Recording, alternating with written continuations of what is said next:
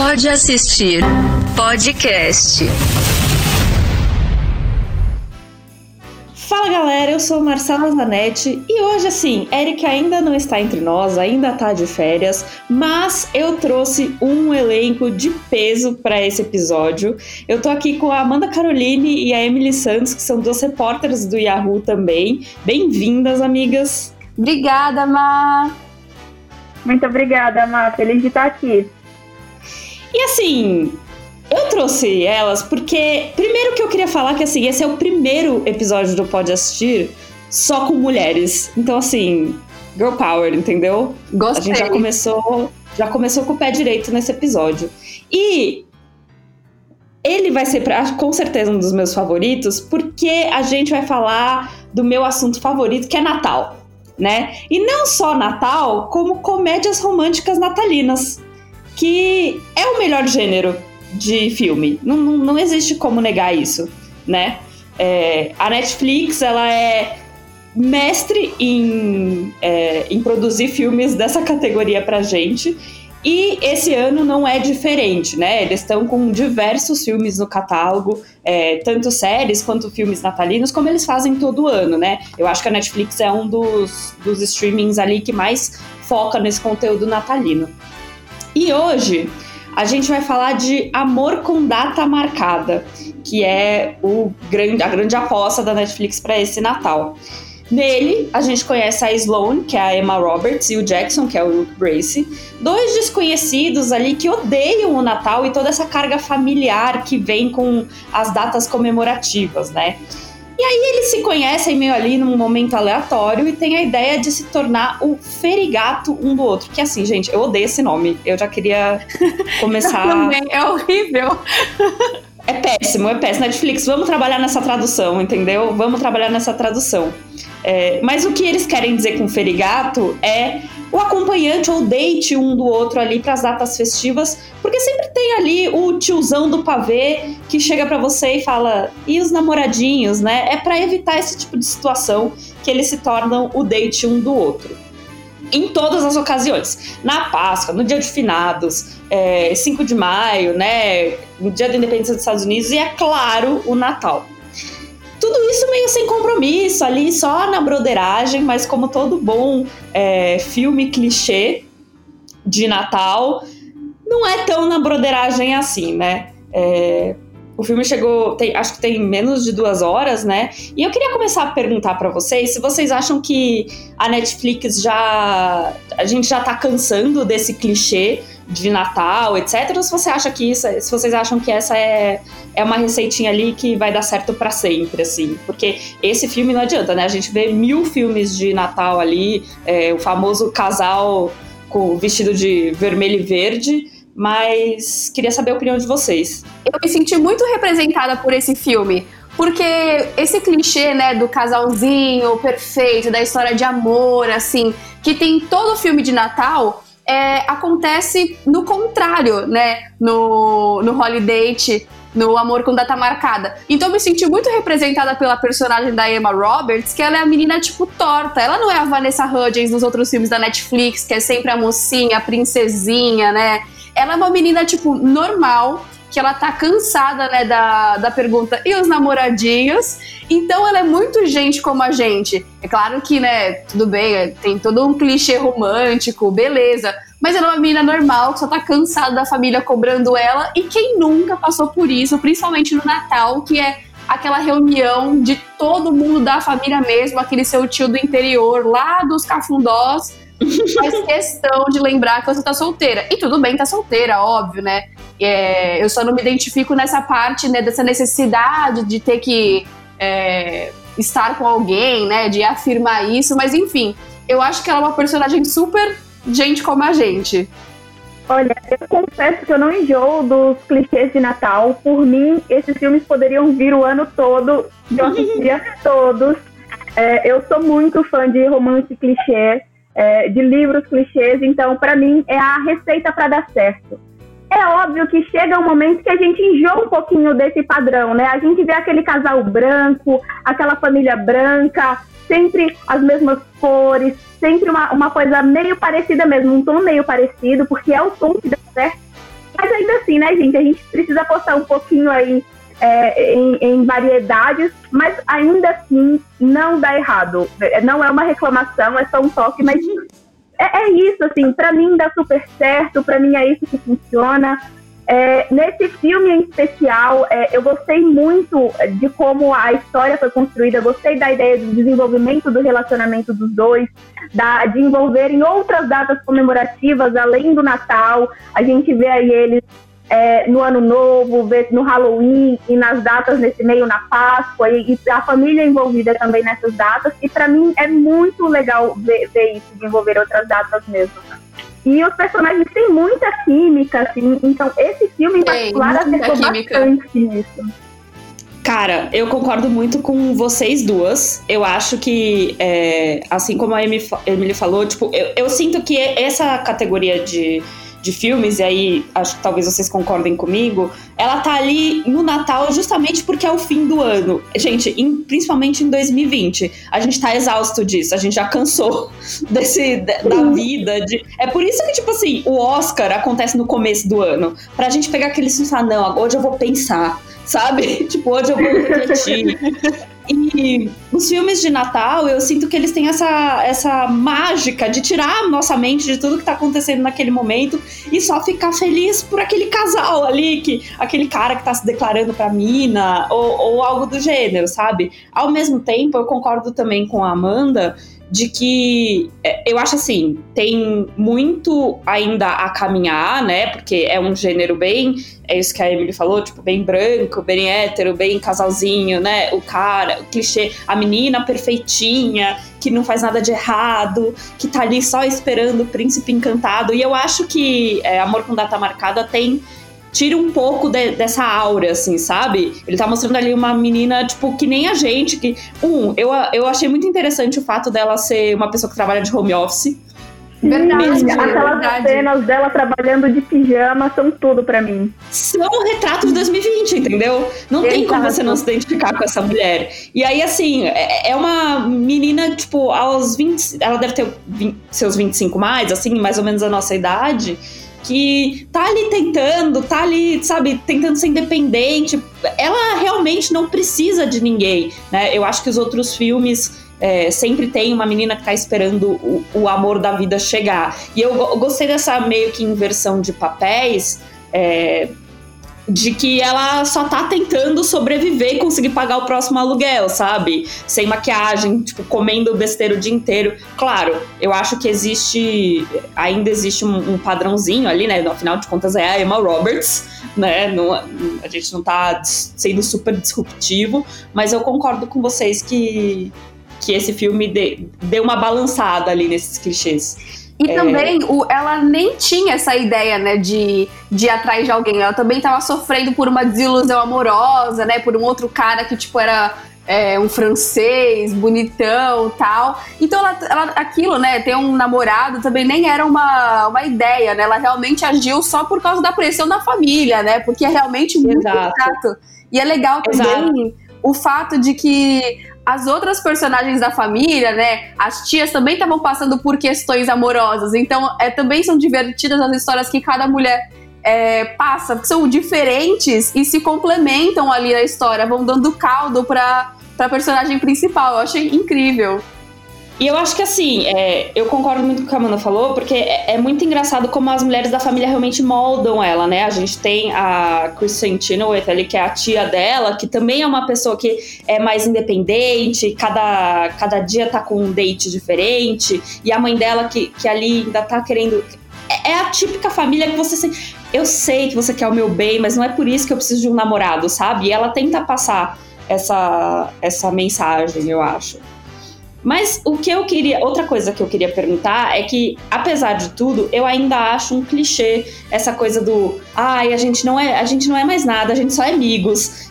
Por favor, não achem que a gente é mais nada, a gente é só amigos. Tipo, é, eu, vocês acham que tá muito batido esse tipo de tema?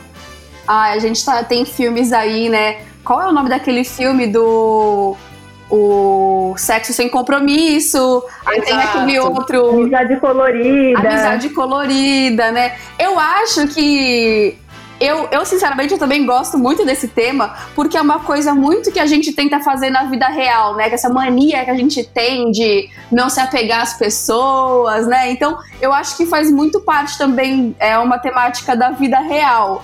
Apesar de estar tá meio batido, mas acho que nesse contexto ficou legal, porque ela realmente não queria não queria ninguém. Mas eu achei tudo, porque o cara, ele também tem todo, né? Ele é um galã, ele é gato, tipo. E Nossa, ele deu assim, um sabor especial aí pra esse tema. Eu vou falar um sabor, porque aqui a gente tá de, é de dia, né? A gente tá aqui no horário. Não, nesse, nesse podcast tá tudo liberado. Pode Ai, gente, pelo amor de Deus, que homem. Nossa senhora, que mal. Meu Deus, meu Deus. Eu gosto muito desse, desse tema da menina que não quer se apegar a ninguém. E aí, de repente, aparece um cara super maravilhoso, gato, de, ab, uh, tipo, abdômen definido, gigante, 3 metros de altura. irônico, assim, né? Aquele cara que você, tipo, fala, putz, ele vai destruir a minha vida em 5 segundos. Então, e ela age como se ele fosse o carinha ali da esquina. Você fala, eu, eu fico pensando assim, não, não, não existe, não existe é, mundo em que um cara desse aparece na minha vida e eu não ia falar, é, esse é o homem da minha vida. Eu acho que é o isso. Luke Brace merece uma salva de palmas aqui nesse Nossa, podcast, sim. porque olha, tá de parabéns. parabéns, parabéns. É por isso que eu vocês, entendeu? Eu sabia que vocês iam concordar comigo. Olha, eu, eu preciso fazer um adendo aqui, talvez discordar um pouquinho, causar um pouquinho de. fazer algumas críticas aqui, porque eu amo esses filmes. Sempre que eu não tenho nada para assistir, sempre que eu quero uma coisa mais leve e algo que eu sei que vai ter um final feliz e vai me fazer chorar, eu aposto nesse filme. E não é um problema, assim, eu amo que eles, eu espero que eles continuem existindo. Só que eu não consigo deixar de pensar que, que é um, uma história tão estadunidense que é. eu não consigo me reconhecer. E beleza, isso é legal, porque como a Má falou antes, é, é uma coisa pra gente fugir da nossa realidade, esquecer os nossos problemas e mergulhar na história de outras pessoas. Mas eu queria tanto algo que saísse desse núcleo, sabe? Que deixasse de apresentar os Estados Unidos ou os norte-americanos pra gente. É, ou, ou, sei lá, que desse uma variadinha nesse contexto. Mas é, é, é isso, assim, dá muito certo. É, é, eu não consigo não dar essa, é, fazer essas pequenas críticas assim enquanto eu me derreto por esses filmes. É, faltou um carnaval ali, né? Vamos falar, né? É verdade, faltou o carnaval, a festa junina. não, mas eu concordo com a Emily. É, eu acho que esse era um dos pontos. Não adianta. A comédia romântica vem num jeito clichê e é sempre estadunidense, né? Falando mais sério agora. Eu, eu concordo super, assim. E é uma das coisas que eu vou falar agora no, no opinião que ninguém pediu, mas depois eu, eu divago mais sobre isso. É, eu acho que, que, apesar da gente amar, a gente tem que, tem que amar com a mãozinha na consciência, sabe? Eu acho que é meio isso. Claro, eu acho que eu super concordo com a Emily também. E acho que urge a necessidade da Netflix providenciar um filme natalino com, com atores brasileiros, uma produção nacional, porque de fato, até as coisas que, além né, do padrão ali branco, né, assim, todo mundo ali com a mesma cara, é, tem a questão dos feriados que, assim, é, são rituais, tradições que eles têm que não condizem com as nossas, tipo o lance do beijo na meia-noite. Aqui no Brasil, Tá todo mundo fazendo campanha, tirando camisa, rodando pra cima. se o fogos não vai pegar nas pessoas. É, a neve. A neve. Eu acho que urge ali a necessidade de um Natal, de um romance de Natal ali no calor da casa, todo mundo enfurnado com o forno do peru ali quente, sabe? Eu acho que precisa, Sim. viu? Opinião que ninguém pediu. Bom, mas antes da gente dar realmente a nossa opinião, se já não ficou muito clara, é, eu queria fazer o nosso jabazinho de sempre, né?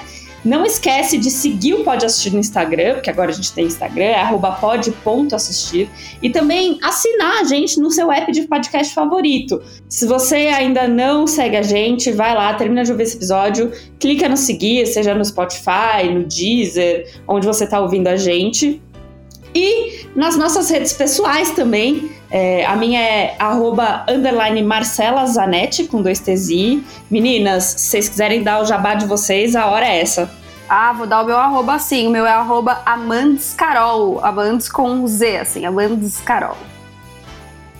O meu no Instagram e no Twitter é a mesma arroba, Emily Santos, com um, um L só, Y no final. É isso aí. Gente, mas agora sim, é, eu quero saber a opinião, opinião mesmo. Vocês amaram muito esse filme? Vocês acham que é melhor do que outros filmes que a Netflix já fez de Natal? É, porque assim, por exemplo, eu, eu tenho um filme favoritíssimo de Natal que eu não consigo não assistir todo ano, que é O Amor Não Tira Férias. Não, Eu já falei dele aqui. É, se você gosta de outros. é, se você quer saber de outros filmes natalinos, inclusive a gente tem um episódio sobre. Termina de ouvir esse episódio, volta lá, ouve o nosso episódio sobre filmes natalinos, que não são só romance. Mas, eu, mas eu senti que ano passado, por exemplo, a Netflix ela não, não veio com super filmes, assim. Teve toda aquela pataquada da Vanessa Hudgens aparecendo em mil filmes. Um filme que eu tava achando meio bobinho, sabe? Mas eu senti que com Amor com Data Marcada, a Netflix colocou mais uma grana ali. Falou, hum, talvez eu deva investir nisso. E aí esse filme meio que se sobressaiu pra mim. O que, que vocês acham? Começa aí, Emily. Olha, eu gostei muito da ideia, como eu já falei, eu, eu adorei essa, essa coisa de poder explorar o Natal e outras datas comemorativas e o desenvolvimento desse relacionamento de duas pessoas que não se conheciam e se conheceram por acaso. Mas eu confesso que eu fiquei um pouquinho decepcionada, eu esperava mais. Porque a gente vê os dois ali interagindo nesses feriados, nessas datas especiais, é, e eles têm muita química, eles têm uma intimidade incrível, tem uma atração sexual perceptível ali entre os dois, mas o enredo não, não contribuiu para a construção de uma história de romance. Eu, eu não identifiquei isso, sabe? É, eu acho que faltou ali alguns encontros esporádicos, fora dos feriados, porque a própria personagem da Emma Roberts dá essa impressão de que os dois não se encontram fora dessas datas. É, então tem sempre aquele ambiente ali, aquele, aquela situação muito específica para os dois se encontrarem. E chega no final do filme, ela simplesmente percebe que ele é o amor da vida dela. Mas durante todo esse tempo, durante esse ano que acontece o enredo do filme, ela fica sofrendo pelo ex-namorado. E quando ela encontra com o ex-namorado, ela, ela sofre, ela chora, ela se desespera. Então não dá pra gente ver realmente a construção desse amor, desse relacionamento eu senti um pouquinho disso, assim, de momento mais só dos dois, de momentos mais íntimos, que os dois, que, que não tivesse esse ambiente de, ah, o meu ex-namorado, ah, eu não quero uma namorada, uma coisa mais íntima mesmo que ajudasse a contribuir esse, esse cenário de amor, sabe? É, é meio a- o desenvolvimento da intimidade, né? Eu acho que faltou. É, desenvolvimento Exato. da intimidade. A gente sabe muito bem o que vocês queriam ter visto nessa, nesse filme. é, desenvolvimento da intimidade. Aham. Tá bom. Meu Deus do céu. É, assim, ia reclamar se tivesse visto um pouco mais? Não, não ia. Nem um Não ia pouco. reclamar. Mas eu concordo, eu concordo com a Emily nesse sentido. Eu acho também que, de verdade, faltou desenvolver um- um- uma relação ali, né? Um, um- Putz, agora a gente é muito amigo e a gente se ajuda nesses sentidos. Tava realmente sendo só um date ali e aí do nada, amor. Né? Eu concordo um pouco. O que você acha, Exato. Amanda? A gente, Não, e não tem como você construir essa relação assim se você só fala com a pessoa, tipo, sei lá, quantas vezes ao ano? Cinco, seis vezes ao ano, né? Você, tipo, você teria que conversar com ela no dia a dia, encontrar. É, do nada, puf, amor. E assim, cara, o que vocês estavam fazendo em outros momentos? Também acho que falhou nesse, nesse sentido, né? Mas, assim, a minha opinião é que. Ah, eu adorei esse filme. É, vou dizer que minha mãe dormiu, ela tava vendo comigo, mas ela dormiu. Eu, eu sou fã da Emma Roberts há muito tempo, desde a época de Normal Demais, que era uma série que ela fazia na Nickelodeon, assim, era bem antiga mesmo. Então eu sou muito fã, eu adorei, é, me identifiquei em alguns aspectos. Ai, sou apaixonada, adorei esse, esse boy Mara. Não sei se é o primeiro filme dele, é, primeiro sucesso assim dele, mas eu fiquei impactadíssima. Eu acho que poderia poderia, né, ter já como um já que foi vendido como um filme natalino, assim, acho que poderia ter um pouco mais assim, sabe, de Natal. Senti falta também um pouco mais é, Do espírito natalino. do espírito, assim, sabe? Foi o que a Emily falou. Como o, gênero nunca enjoa, podia ter um, só um tiquinho mais, sabe aqueles. aqueles milagres. Teve um milagre de Natal no fim, tudo bem. Mas é um pouco mais de Jingle Bell. Eu não, não sei se vocês conseguem me entender, mas. É, ai, adorei. E preciso fazer um adendo que realmente O Amor Não Tira Férias é o melhor filme de Natal de todos os tempos. Eu queria um dia fazer um podcast assim, o tema, é, junto com você, Marcela. Amor Não Tira Férias, a gente fica só falando, é, trocando as falas do filme aqui. Eu acho que já tá marcado. Ano que vem a gente vai fazer esse podcast. é Então isso. partiu. Mas, ai, amei Holiday. Eu, assim, sou muito suspeita pra falar. Mas acho que as críticas que a Emily fez são muito importantes e válidas. E tô esperando aí a produção brasileira de Natal. Cara, é, eu acho, até a gente falando sobre isso, eu acho que bate muito de novo na tecla da produção americana, essa coisa deles só se fara, falarem em, em, em, épocas específicas. Eu acho que é muito do americano ser uma pessoa que não tá nem aí, sabe? Exato. Desculpa, americanos que, que ouvem esse podcast, não sei se existem. Eu mas, não sei vocês, a... mas se fosse eu, eu também ficaria tipo assim, cara, muito apreensiva, muito aflita, assim, nossa, esse boy é tudo, ele é, ele é legal. Será que eu posso mandar mensagem para ele? Será que eu não posso? Eu viveria Sim. numa agonia. Exato, eterna. extrapolar, extrapolar esse limite que eles estabeleceram das datas e tentar se aproximar mesmo, né? Sim, Exato. e eu acho que assim, eu, eu concordo com você, porque eu ia ser o tipo de pessoa que ia começar a ficar ansiosa, ia falar assim, não, mas esse boy realmente só tá me usando pras datas, né? Nossa, mas que boy na, no terce, na terceira festa eu já ia estar tá assim, eu acho que você não tem que mais ir comigo. Exato. total. Mas eu, eu, outra crítica que eu acho, eu concordo super, eu acho que a Netflix eu amo esse tipo de filme, amei. Inclusive, eu fiz uma grande maratona de filmes de Natal recentemente. E eu acho que ele é o de melhor qualidade, porque tem uns que, meu Deus do céu. Gente, eu assisti aquele com a. Ai, meu Deus, qual é o nome dessa menina? Com a Calice, que é sobre. É... Ah, esse é do, lançou ano passado. Uma, uma, do ano passado, é. Uma Segunda Chance para Amar. Eu não vi. Acho que chama esse. Nossa, é muito chato. Não assista. Bom, mas sem devagar muito, eu gostei muito, eu achei que a qualidade foi um pouco superior. Eu concordo com vocês sobre a, a coisa de ser super americana. E eu acho também que, apesar de ser muito legal, já passou da hora da gente usar é, o casal hétero branco como, como estrela ali. Principalmente, tipo, os dois são loiros, brancos, hétero padrão, sabe? Falta ali, falta ali uma diversidade, é, um corpo que não seja padrão. E eu acho que o Rulo agora, que infelizmente não tem no Brasil, Rulo, pelo amor de Deus, venha para o Brasil. Ele tá começando a focar nisso, né? Vai ter uma comédia romântica LGBTQ com a Kristen Stewart. Ninguém mais Muito ansiosa pra esse filme.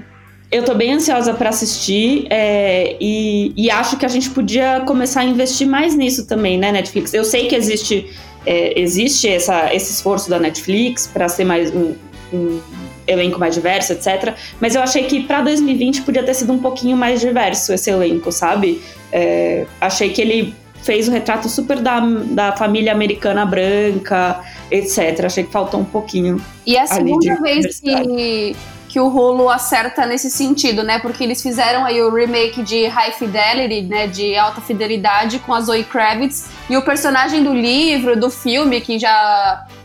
Que do, do, do Alta Fidelidade era, era homem, então eles transformaram prota o protagonista Sim. em mulher. Então, assim, é muito legal também essa, essas iniciativas de mu tentar mudar esse cenário mesmo. É, e eu acho que o Hulu, é, com esse filme novo deles, esse, se chama Happy Season, esse filme com a Kristen Stewart, é, que é sobre, pelo que eu entendi, um casal de, de mulheres que uma delas não conseguiu se assumir ainda para a família, eles vão para casa da, dessa menina passar o Natal lá e, e tem toda essa questão. Ele não, o trailer não me tirou a vontade de assistir, de, não a vontade de assistir, óbvio, mas é, não tirou esse sentimento de comédia romântica natalina, sabe? É, dá pra gente fazer isso, não, não vai perder a essência. Então fica aí a dica pra, pra Netflix. Tirar a família tradicional brasileira aí do, dos filmes é, natalinos. A família tradicional americana. É verdade. Você também pode gostar de. Bom, minha indicação, né, de outro filme natalino é Missão Presente de Natal, que também é um lançamento da Netflix para esse ano.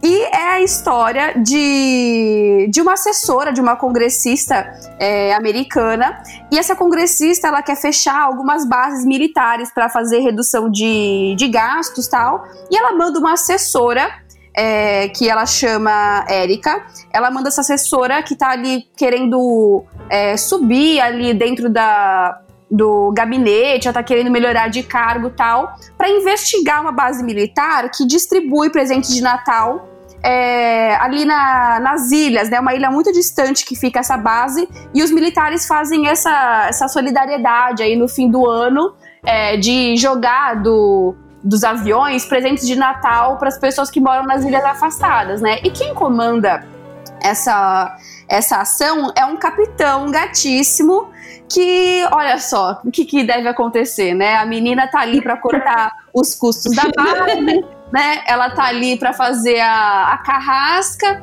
e aí ela tem que investigar o que tá acontecendo, se a, os militares usam dinheiro, dinheiro público para fazer essa ação e ela entende que, que é uma coisa legal, que ninguém sai prejudicado, que o contribuinte não é prejudicado, enfim.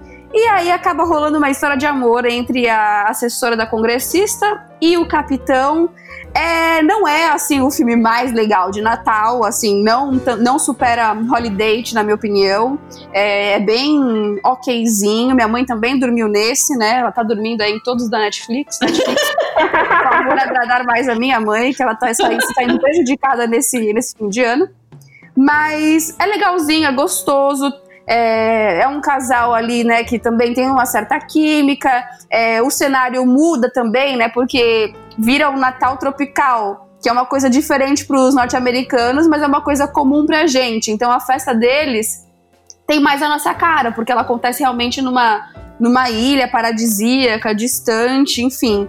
E é com a Cat Graham, eu adorei ela nessa personagem. E o boy gatinho chama Alexander Ludwig. Acho que. Sabe, parece aqueles atores que eram modelos e viraram atores, assim, sabe? Ele tem essa, essa, essa cara, esse padrãozinho. Mas vale, vale o play. Fica aí a minha ele, indicação. Ele fez Jogos Vorazes, né? Ah, ele olha fez só. Vikings também, que ficou muito famosa. Ah, é verdade, ele também fez Vikings. É a referência, né? A diferença de referência. E eu aqui falando. E ele fez também. É, e ele fez também Gente Grande 2, filme famoso da Dan Sandler, de quem eu sou muito fã. Ah, pelo Então- amor de Deus, eu não estou acreditando. Eu não estou acreditando que você veio aqui infiltrada, infiltrada. Eu tenho certeza que Eric mandou uma mensagem pra Emily e falou assim: Não, a gente vai falar da Dan Sandler sim, Emily, já fica esperta. Pois eu vou dar as mãos. Só pra não deixar o Eric morrer no coração dos nossos ouvintes, amiga. Nossa senhora. É agora que a gente vai saber se ele tá ouvindo esse podcast mesmo. Porque eu quero ver ele passar por um, podcast, um episódio inteiro sobre comédia romântica natalina. Eu, agora eu quero ver. Eu vou dar as mãos pra Emily e vou defender o Adam Sandler aqui também, esse gênio Ah, não, gente. do cinema. Chega! Eu achando que ia trazer, sabe? E pensando assim, esse é o meu momento. Esse podcast, finalmente, vou falar das minhas comédias. E o Adam Sandler. Não. Eu preciso falar aqui que eu não odeio o Adam Sandler. Como as pessoas acham que eu odeio. Mas eu acho superestimado. É, é isso. É isso que eu tenho pra falar. Ai, Marcela, que decepção. Tá tudo bem. Emily, eu preciso falar que eu, eu gostei desse filme também. Eu curti, eu, eu tenho a mesma opinião que você. Eu assisti, achei legal. Achei legal essa coisa do Natal tropical, que eles nunca abordam, mas sempre tem um jeitinho ali de falar dos Estados Unidos, da base militar, né? Coisas do gênero. É, eu achei fofo, não achei uau, mas achei ainda melhor que todos os outros clichêzinhos de Vanessa Hudgens e filmes da Hallmark, né? Como eles chamam. Sim. É, eu curti bastante, sim. E você, Emily, o que, que você quer indicar pra gente? A minha indicação é a mais nova série de Natal da Netflix, Lily Beth, que é baseada em um livro adolescente de romance. Então, assim, toda a receita para dar certo, a minha receita favorita. É, a série conta a história da Lily, que é uma adolescente de 17 anos, é apaixonada pela época de Natal e sonha em viver uma história de amor nessa época do ano. Mas, ao contrário dela, Beth não detesta o clima de Natal, não tá atrás de um novo amor. É, ele acabou de ter o coração partido pela ex-namorada, ainda não superou isso.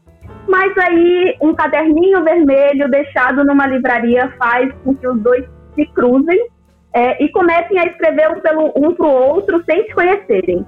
E aí eles vão é, é, se conhecendo através das palavras, se encantando um pelo outro e inevitavelmente se apaixonando.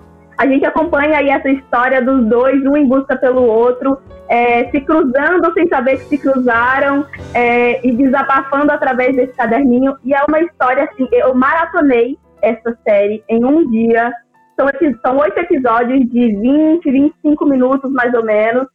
É, então, o clima é tão gostoso que você termina um episódio e você quer emendar um, um outro episódio e quando você vê, acabou.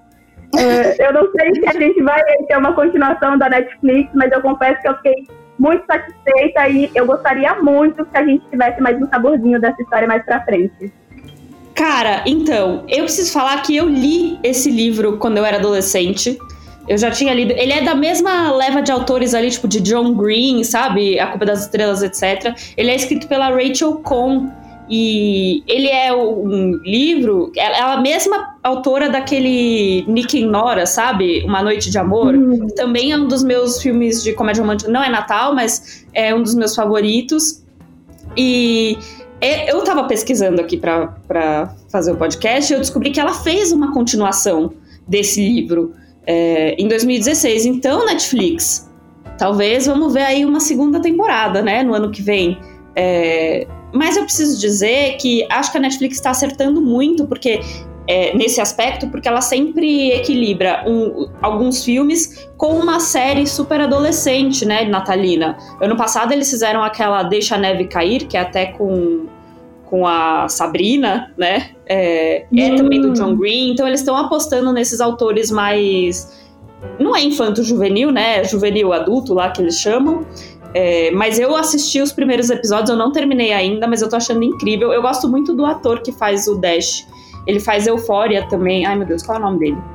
É... O Austin Abrams. Ele faz Eufória também e é um cara que eu acho que a gente vai ver mais por aí.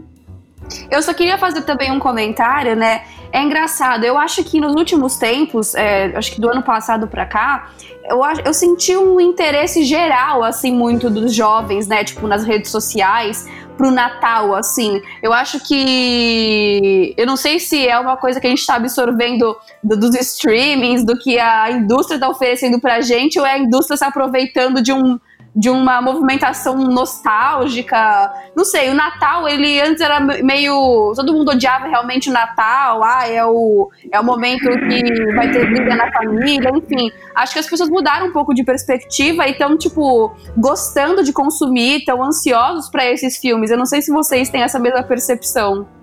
Cara, eu acho que o Natal tá hypadinho, sim.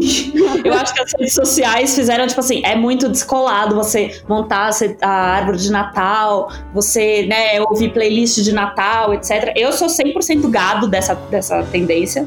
Eu sou a pessoa que já tá tomando meu café da manhã na minha caneca de Natal, já tô querendo montar árvore. Então, assim, mas eu acho que os streamings em específico, é, antes a gente tinha, nos, antes dos streamings, a gente tinha no cinema, tipo assim, ai, no cinema, esse ano, o grande filme de Natal é esse. E agora tem um esforço de todos os streamings, né?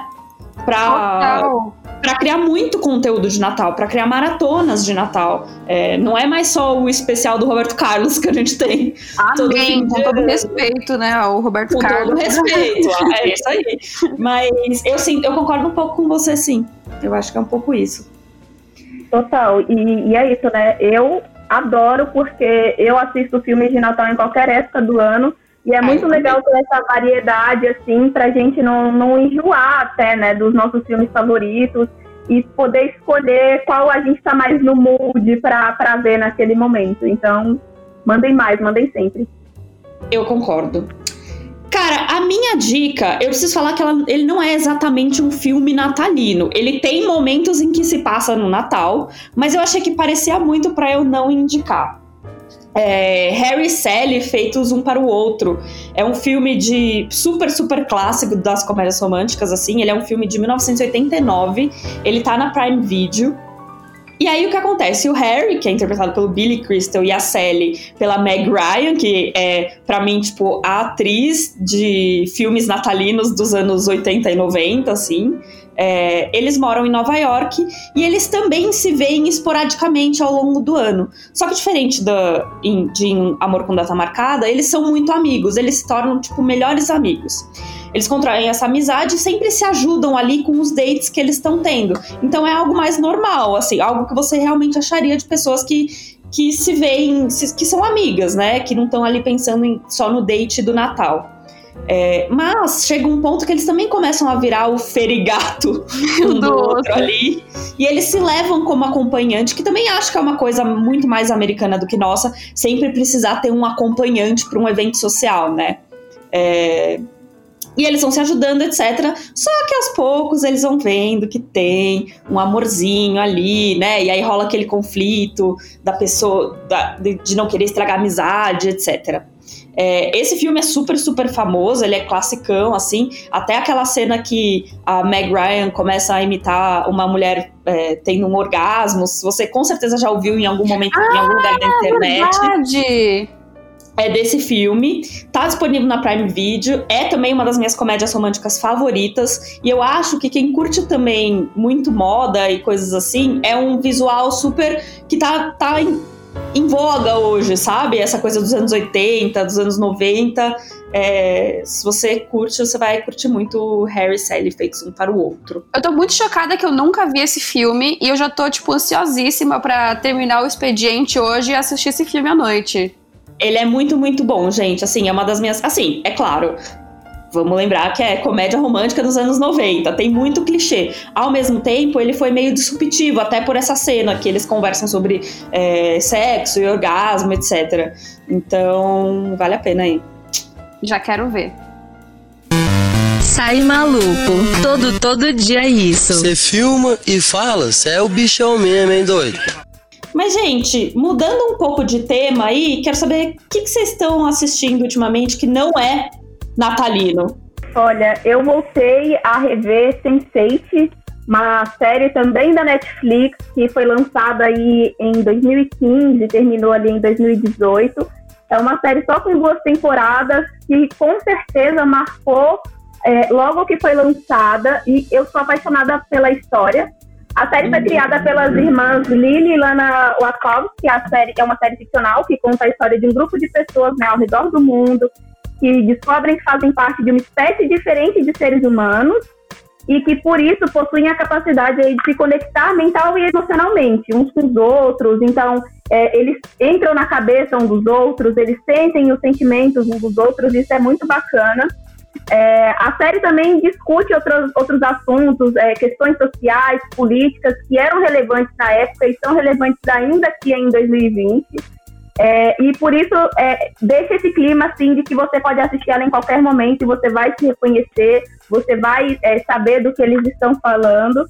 E toda, toda essa história de, apresentar para a gente a possibilidade de uma espécie diferente de seres humanos é, deixa esse pensamento, né? Será que isso é real? Será que é possível existir uma espécie diferente com poderes assim? Porque é uma coisa tão parecida com a nossa realidade que a gente pensa, por que não, né? E, e eu amo essa série, eu sou muito apaixonada pela representatividade que ela traz.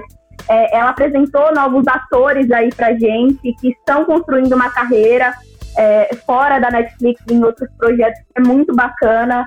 E uma, é uma verdadeira representatividade de locais do mundo que a gente não conheceria de outra forma. Então, assim, Cara, sabe que eu já tentei umas duas vezes série, só e acho que revendo com muito amor e com certeza mais pra frente eu vou tornar a rever porque ela séries. não, eu não, não sei se vocês tem isso. Eu assisto a primeira, assisto a segunda, assisto a terceira, e aí na quarta vez que eu assisto eu empolgo de uma maneira e eu sinto que Sense8 vai ser essa eu série também. pra mim em algum momento. É, eu, eu, sinto que eu ainda tenho que dar chance, porque o plot é muito interessante para mim, é, o resumo dessa série, mas às vezes eu não engato, mas acho que eu preciso dar mais uma chance. Eu também, eu, eu comecei a assistir Sense8, assisti os episódios, mas eu acho que eu fiz uma coisa errada. Eu assistia sempre antes de dormir. e é uma série com tantas coisas assim, né? Que são fora da realidade, não dá para você assistir com sono. Então, assim, eu tava super interessada, só que eu chegava assim no dia seguinte, tava, ficava refletindo sobre a série. Aí eu, cara, eu não absorvi absolutamente nada. Então eu vou começar a ver Sense8 de dia para ver se, se eu consigo também pegar no tranco. Olha, eu confesso que eu fiquei um pouquinho com o pé atrás logo no começo também, mas é, o que me deu força, assim, para começar a série é o fato dela ser uma criação das irmãs Wachowski, né? É, que estão aí por trás de Matrix também. É, então, assim, eu já tinha há pouco tempo, antes de, da série ser lançada, eu tinha maratonado os filmes de Matrix e eram tão geniais, eu, eu achei tão genial ali aquele conceito de novo depois de haver algum tempo, e eu pensei, ah, elas estão com um novo projeto, eu vou dar essa chance sim, e não me arrependi. Eu espero que vocês também consigam se apaixonar por, por essa série, que eu realmente acho que é uma das melhores lançadas aí nos últimos anos. Eu vou indicar uma série aqui hoje que ela tá no Globoplay, é um lançamento do Globoplay, né? É, não é original, claro, é da NBC, que é Zoe e sua fantástica playlist. Eu, não sei vocês, mas eu sou uma cachorrinha de musical. é, eu, eu amo musicais, amo, amo, amo. E a história é da Zoe, né? Uma personagem ela é uma programadora, ela trabalha tipo numa empresa de tecnologia, enfim. E ela tem um pai que ele tá debilitado, ele tá com umas, uns problemas de saúde é, neurológicos tal. E o, o, o engraçado, né, o, o X da questão é que ela começa a querer pesquisar sobre a, sobre a saúde dela, ela tem um pouco de medo de desenvolver essa mesma essa mesma doença do pai, enfim, ela vai fazer uma ressonância magnética, dá um, um vral lá, assim, na ressonância, dá um, um balanço, um terremoto lá, e aí ela sai da ressonância com a habilidade de ouvir os pensamentos das pessoas, tipo, é, os sentimentos, por meio de músicas. E, é, por exemplo, se passa uma pessoa do lado dela que tá triste, começa a tocar uma música é triste, melancólica, ela consegue absorver e ela tem que interpretar o que as pessoas estão pensando e sentindo por meio das músicas que aparecem na cabeça dela. E é muito legal, porque a personagem é engraçada, é tipo, piadas atuais, é, atores incríveis. Gente, como é o nome do pai do.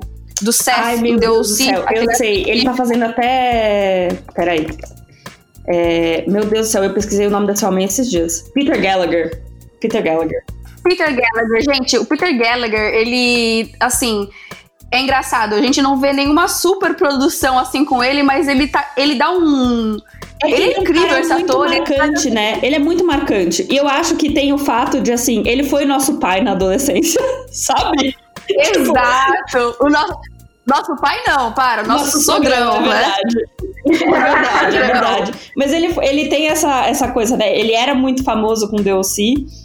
E agora ele tá em Grace and Frank, não sei se vocês já viram Grace and Frank. Ele tá maravilhoso em Grace and Frank também. Ai, ele fez também outra comédia romântica da, do Hulu, que pra mim é a minha favorita. Quando eu puder falar disso aqui no podcast, eu vou falar. Que é Palm Springs. Ele também faz o pai. Então, tipo assim, ele é maravilhoso. Ele é, é o pai perfeito. Entendeu? Ele é incrível, ele é incrível. E ele tá, tipo, muito bom nesse papel, né? Que é um, um homem que tá com esse problema neurológico, ele não consegue se expressar, enfim. E é, é engraçado, né? Porque você, ele é muito. Eu tenho uma. Acho que por causa de, de Deus, eu tenho uma afinidade, assim, eu adoro tudo que ele faz. Ele tá incrível. E também tem o Skylar Astin, que também fez Pitch Perfect. E assim, ele é o meu. Assim, pô, você fala assim, com quem você casaria de Hollywood, Amanda? Eu falaria, Skylar Astin, ele canta, ele dança, ele é charmoso, ele é bonitinho. Ai, e aí ele é, um, é o melhor amigo da Zoe, que é apaixonado por ela. E ela tem que descobrir como lidar com esse amigo apaixonado que ela tá ouvindo na cabeça dela. Ai, meu Deus, gente, amigo... eu não sabia. Desculpa te interromper, amiga. Eu não sabia que esse era o plot, mas eu preciso dizer que eu fiquei muito empolgada agora. Então, você precisa assistir. Imagina assim, cara, meu melhor amigo está apaixonado por mim e eu compreendo isso por meio de músicas. Então, ela é muito, muito, muito legal. E também não é só isso, né? A questão dela ouvir os pensamentos das pessoas, tem outras questões, tipo de personagens próximos a ela, né? Que como fala bastante de sentimento, tem coisas assim, fala-se de coisas profundas, que nem é, do vizinho dela, que ele não se identifica com nenhum dos gêneros, né? Não se identifica nem com feminino, nem com masculino. E ele canta num coral da igreja. Então. Ah, acho que eu tô dando muito spoiler né, falando isso, mas tudo bem, a gente já tá acostumado com spoiler. É... e aí, então, tipo, ela é, tem essa questão também, né, de entrar em assuntos profundos. Eu tô no meio, eu tô no meio da série, tô assistindo, já tô feliz que foi renovada para a segunda temporada e recomendo demais. Tem no Globoplay. Ai, gente, olha, eu tô também ansiosa para terminar de trabalhar e continuar assistindo. Cara, eu vou um pouco diferente agora. Eu assisti um filme na Netflix que as pessoas estão comentando, mas que eu sinto que, que tá um filme subestimado, assim. É O Sete de Chicago. É, inclusive, assim, queria fazer um parênteses aqui que as produções todas da Netflix pa pararam de ser em Nova York e agora são em Chicago, né? Não só da Netflix, mas como da Amazon Prime, etc. Eu acho que talvez seja mais barato filmar lá. Eu percebi isso também. Porque é, Tá tudo sendo Mesmo Amor com data marcada, é, Utopia, que a gente já falou aqui também, é, o set de Chicago, tudo acontece em Chicago agora. Emily em Paris é... começa em Chicago também, não é? Começa em Chicago também, sim. Eu acho que a produção é mais barata lá. a locação, né? A locação não é. Nova York estava muito requisitado. Eles falaram, vamos Chicago mesmo. Mas enfim, é, esse filme em específico tinha, não tinha como não ser em Chicago. É, o Sete de Chicago é um filme americano. Ele é escrito e dirigido por ninguém mais ninguém menos que Aaron Sorkin, né? É, com o roteiro do Steven Zellen. E ele é baseado no caso real do julgamento do Sete de Chicago, que dão nome para o filme. É um, são vários grupos de ativistas, né, líderes de grupos ativistas, acusados pelo governo estadunidense de conspiração e incitação à revolta durante uns protestos contra a guerra do Vietnã, lá em 1968 que tomaram é, lugar na Convenção Nacional Democrata. É, esse isso aconteceu mesmo, é baseado numa história real. Os sete são o Abby Hoffman, Jerry Rubin, David Dellinger, Tom Hayden, Rennie Davis, John Friends e Lee Weiner. E tem, assim, a atuação maravilhosa de Ed Redmayne, o Sacha Baron Cohen. Se você assiste Succession, também tem o, o Jeremy... Ai, qual é o nome dele? É um que faz o... Nossa, eu tô ruim de nome, vocês estão percebendo, né? Jeremy Strong, que faz também um dos, dos que está maravilhoso. E eu queria chamar a atenção para o oitavo de Chicago, na verdade, que é o Bob Seale, interpretado pelo Yahya Abdul-Mateen, que também, para mim, meu Deus, esse homem é... Nossa Senhora. É, mas ele interpreta o, um dos chefes do, do movimento Black Panther naquela época e que foi recusado de ter um advogado com ele na corte e foi super humilhado assim pelo juiz. Então assim mostra fala muito sobre racismo, sobre como é, o governo dos Estados Unidos estava tentando processar essas pessoas de maneira injusta, sobre como juízes corruptos podem, tipo, levar a, a resultados muito tristes para a sociedade. É um filme muito forte, mas que tem algum, algum alívio ali cômico. Me, lembra, me lembrou um pouco. É, Infiltrados na Clã, que assim, claro, não é um Spike Lee, mas é muito, muito bom esse filme. Gente tem duas horas, passa super rápido e é uma super dica. Assistam. Vou assistir, também não assisti esse. Bom, galera, é isso. A gente vai ficando por aqui. Emily, Amanda, por favor, voltem quando vocês quiserem. Eu preciso de mais pessoas comigo falando de comédias românticas, assim, sabe, com orgulho e não com rancor no coração. É... E fica aí, gente, maratona a, maioria, a, a maior quantidade de filmes natalinos possíveis e até semana que vem. É, gente, muito obrigada pelo podcast. É, então tá marcado. Eu e a Emily, a gente vai voltar aqui para engrossar o time do, do Adam Sandler com o Eric. E depois eu também quero esse especial de O Amor Não Tira Férias aí para falar da Amanda Woods e, e suas tramas aí. Ai, melhor filme de todos. Mas adorei o podcast e desculpa pelas besteiras. Que isso, volte sempre, estão convidadíssimas. Gente, eu me despeço por aqui também. Quero agradecer o espaço, Má. Brigadão pelo convite. Eu adorei ter esse papo aqui. Eu estava mesmo precisando desse ambiente de garotas para comentar sobre comédias românticas. E eu espero que a gente possa mesmo voltar outras vezes, porque tem muita coisa boa aí que a gente pode falar também, muitas outras indicações. É... E obrigada pelo espaço. Que isso, gente, de verdade, voltem quando quiserem. E até a próxima semana. Pode assistir podcast.